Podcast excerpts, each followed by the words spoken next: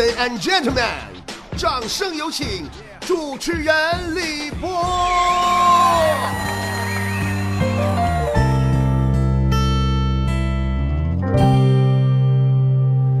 又回到最初的起点，记忆中你青涩的脸。欢迎收听这一期的波波有理，我是主持人波波。今天的话题是那些年。我这么说话吓人不？有没有吓一跳？但是没有办法，虽然我是一个内心好脆弱的女子呢。还记得那些年，隔壁老王高中那年冬天的晚自习，老王在有雾气的玻璃上画画，突然发现越画，班主任的脸越清晰。还记得那些年，初中，我和雪姨同桌，有一次上数学课，雪姨睡着了，都睡淌哈喇子了，那家睡差点就打呼噜了。在他哈喇子淌脚面的时候啊，老师用了二十分钟写了满满一黑板的题目，叫同学们上去做。我叫醒雪姨，小声告诉她说：“哎，雪儿。”老师让你上去擦黑板，他也没多想，就直接上去了。老师以为他自告奋勇呢，还连连跟他点头呢。哎呀，笑啊，说这孩子太好了，很赞许。于是雪姨笑着拿起黑板擦，把黑板擦得一干二净。老师和同学们都震惊了，全都张大嘴巴，傻傻的看着他。还记得那些年，强子上大学的时候，带女朋友一起上课。老师看了一眼强子，又看了一眼他女朋友，说：“强子同学，大学里处对象，我不反对，但是也要注意场合。”于是，强子默默的把女朋友放了气儿，然后一边把女朋友装进书包，一边小声嘟囔着说。咱们大哥吹一次多多不容易，你你知道吗？还记得那些年，嘎子，嘎子小学的时候，跟一个家里开音像店的同学借动画片影碟看，回家放进 DVD 里，打开一看，红当当的几个字写着：“十八岁以下青少年，请在父母陪同下观看。”然后。嘎子屁颠屁颠的把爸妈叫过来一起看，然后嘎子爸妈去了学校，然后听说借给他影碟那个同学有一个礼拜都是鼻青脸肿的，听说嘎子他爸妈可凶啊，还记得那些年，坨坨。有一天夜里，穿着单薄的透明的睡衣，来到男生宿舍帅哥学长的面前，从后面紧紧搂住了帅哥学长宽厚的肩膀，说：“欧巴，我很寂寞，并且我们宿舍的人都不在了。”学长心情很激动啊，反过身来抓住坨坨的双肩，直勾勾的看着他的眼睛说：“老妹儿，都不在了，节哀顺变吧。”还记得那些年上高中的时候，隔壁班老师啊来我们班听课，坐最后一排，跟我和雪姨同桌，班里特别的安静，我当时。我就突然想放屁，我就忍呐，我就忍啊，后来实在忍不住了，呃，别提了，又臭又响，连班主任老师在内，全都扭头往我这边看，好没面子的说，我瞬间理智的扭头。看雪姨，雪姨意识到不对劲儿，于是瞬间理智的扭头看旁边听课老师，然后全班都扭头看那个老师。我至今忘不了听课老师那张大绿脸。今天我们脱口秀的话题就是那些年的二货同桌和奇葩班主任和我们闯过的祸。刚才已经说过很多二货同桌同学的事儿了啊，那么接下来咱们说一说那些奇葩班主任。我记着，我上高中那站，说实话，我就高中我班主任我记忆犹新。短短一个学期，我手机被没收了十五回。为了拿回手机，我写了八百词的英文检讨，四百词的英文感谢信，哲学理论说明玩手机的不好之处。新概念的课文我背了不知道有多少遍。不过说实话，写英文检讨还是挺管用的。写完我的英文，我成绩就哇哇哇就稳定上升了。我从稳定的二十分到了稳定的四十分，虽然到最后也没及格过。有一次啊。我手机又被没收了。写完检讨，背完英文，我就去找老师。我合计拿回来呗，结果让老师给我撵出来了。理由是我手机里有本小说，他还没有看完，让我过两天再去。不过我们班主任哈，当时真的特别贴心，从来不拿我们当外人。有一回抓了一堆抽烟的学生嘛，一气之下，啪一下子拍了一包软中华在桌子上，大骂呀。嗯，快快把你那那些个什么利利利群、红梅啥的，你给我撇他！你抽什么档次玩意儿？你都是你这包拿去。你说这老师上哪找去？他给我们出的所有的卷子的标题也都特别奇葩，比如说，擦着眼泪大喊不要啊，我还不想死，走向第二轮复习题。还有。怒吼着狂奔向期末，根本停不下来，冲刺复习第一轮。我们高中这个奇葩班主任呐，是条男单身狗。当时呢，在离学校特别近的地方租了个房子，从他家走到学校也就五分钟。可是每天早上第一节课，他还是迟到。每当他迟到的时候，那画面都太美，我们都不敢看。你们想象啊，这得有画面感。你们想象，全班同学在那立正坐着。等老师上课铃响了，老师嗡家冲进来了。我们这位男单身狗班主任老师顶着一头像让炸药包给崩了一样的乱发，风一样冲进教室，然后火急火燎的站在讲台上，一脸得意洋洋的对我们说：“你们信不信我五分钟之内还在被窝里打呼噜呢？”然后开始上课。他上课的时候啊，给我们演示计算，总是会说。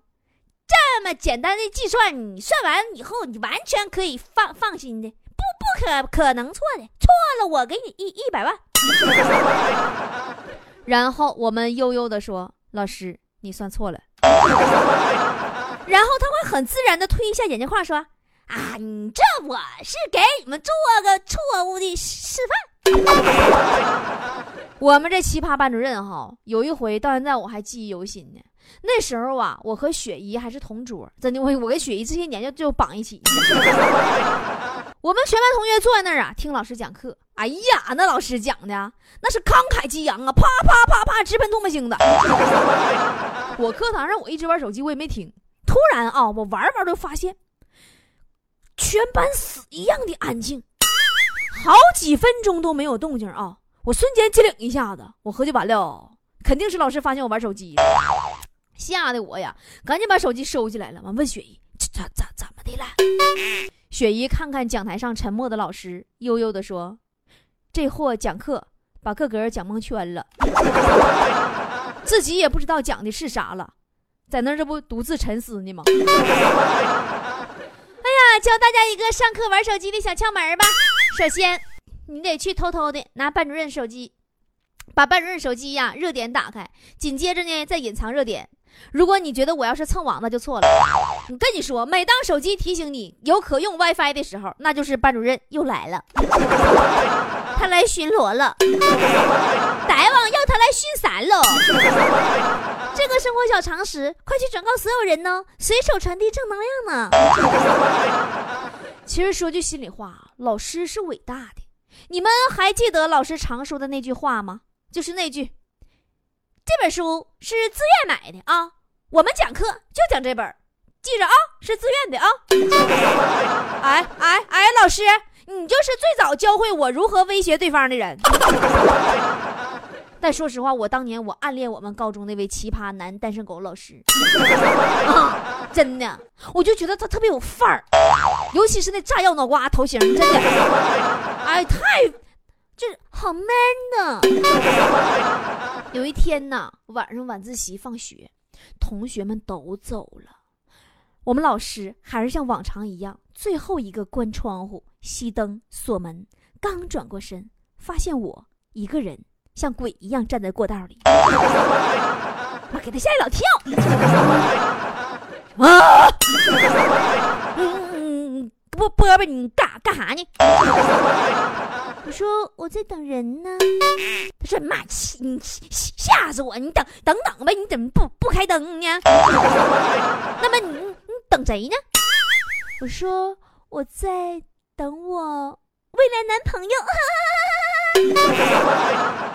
我们老师哦了一声，从我身边就走过去，路过，走了。远远的听见他嘴里嘀咕说：“你山炮，你等等毛啊，里边都没有人了。”老王上学的时候，跟我和雪姨都是同班同学。那时候啊，老王特别能闯祸啊，四肢发达，头脑简单，好斗，那天天跟斗鸡似的。啊，谁也不能瞅他眼睛，你 瞅他眼睛就是我，你瞅我干啥？我瞅你咋的？啪！有一次啊，老王在学校打伤了一个同学，让人给讹屁了，上医院花老了钱了，不敢跟家里头说呀。完，于是找找同学们借，啊，谁没借他，知道他还不上，不可能借他。后来呀，咱们班有一个身高一米七多、体重得有四百来斤的女生，满满脸连毛胡子，我跟你说，就主动借钱给他嘛，给隔壁老王感动坏了。后来呀，就催他还钱，半学期过去了，钱也还不上。后来这女生啊，就主动提出来说：“要不咱俩处对象吧，钱也不用还了。”就这么的呀，隔壁老王就跟这个四百多斤的女生处上对象，最后就让人贴上了嘛，甩也甩不掉了。终于到谈婚论嫁那天了，女生啊带隔壁老王回家见父母，一进门竟然看见当初被隔壁老王打伤，然后讹他钱那个同学迎面走了过来，满脸堆笑的说：“姐夫好。”老王瞬间明白了什么，啥也别说了，一切都晚了。谁让你当初手欠爱闯祸呢？隔壁老王别说那些年啊，就这些年也一直在闯祸，这不是吗？昨天隔壁老王啊，搁大街溜达，碰见个小孩儿，说是闯祸了，老师让找家长，给了隔壁老王一百块钱，让啊老王给他当把家长。老王一合计，是这钱赚的挺轻松的，完就收了钱，跟小孩儿啊到他班主任那儿了。进屋扑通就跪那了，呀呀呀呀呀呀呀呀媳妇儿媳妇儿听我解释媳妇儿。哦对了忘了告诉大家王嫂的职业是小学班主任。老王也是真的你是不是彪见钱眼开呀看见一百块钱搁人媳妇搁哪上班都忘了。这老爷们儿啊真是那拿钱都老当回事了都不如好老娘们儿。强子更是，前段时间咱们沈阳菠菜团不是整快闪吗？快闪开始之前呢，我跟强子就搁快闪那个广场边上就溜达，看着前面有个盲人乞丐搁那拉二胡乞讨，我看着挺可怜，我就给了二十块钱。你说给给能咋的，对不对？咱少吃一碗抻面出来了。那强子看就说给太多了，就从人乞丐盘子里呀又拿回来十块钱。完乞丐就拿小棍打他，完强子一瞅。又拿回来五块钱 完完乞丐又拿小棍又打回来，然后强子寻思寻思，突然端起乞丐盘子就跑了。乞丐蹦起来拿着小棍就开始追，我在旁边凌乱了，咱也不知道是我闯祸了还是强子闯祸了。乞丐哥哥，你怎么能看着道了呢？突然，其实说到闯祸呀。谁都或多或少的闯过，对吧？有时候也没啥不好，毕竟在闯祸之前，你谁也没有想到会有这样的结局，对不对？包括历史上有好多很大成就的人，他们的成就其实就是闯了一次大祸。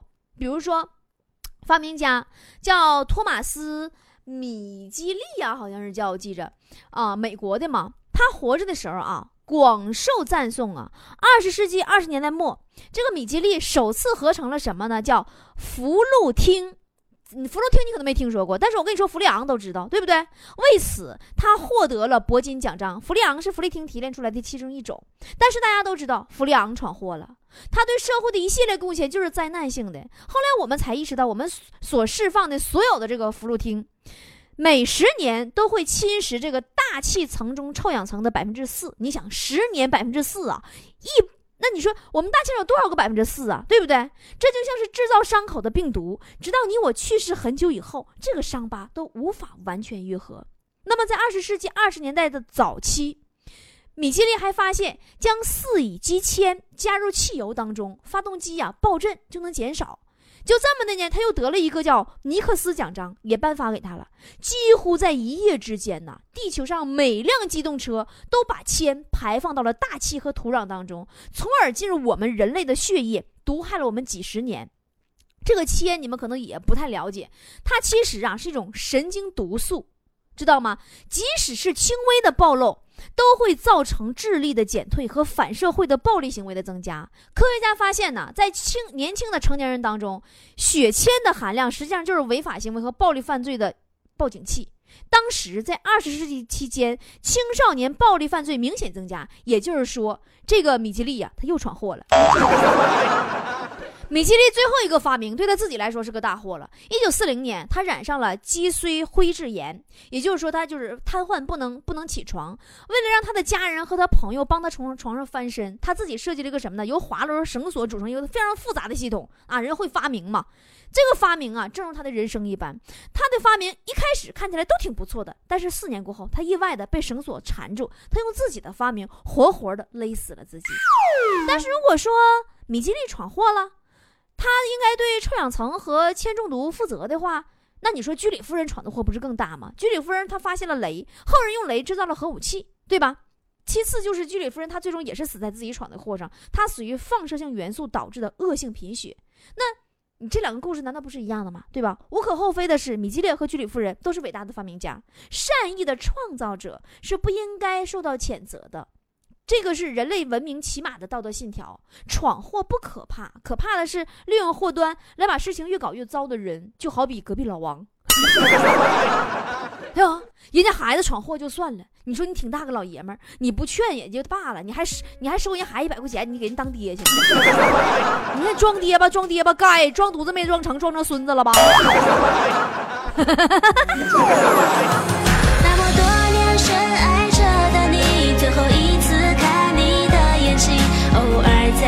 惜的回忆，还相信喜欢你大娘说的那句我会一直深爱着的和你，不管未来会是怎样的结局，你说学校追求你的人也很多，每天都会害怕你和别人见面，星期一的早晨就会幻想周末和你一起度过每个快乐瞬间，期待你给我留的字。字片片，拨打着熟悉的号码简讯留言。喜欢和你在一起，就算是晴天、阴天还是下雨天。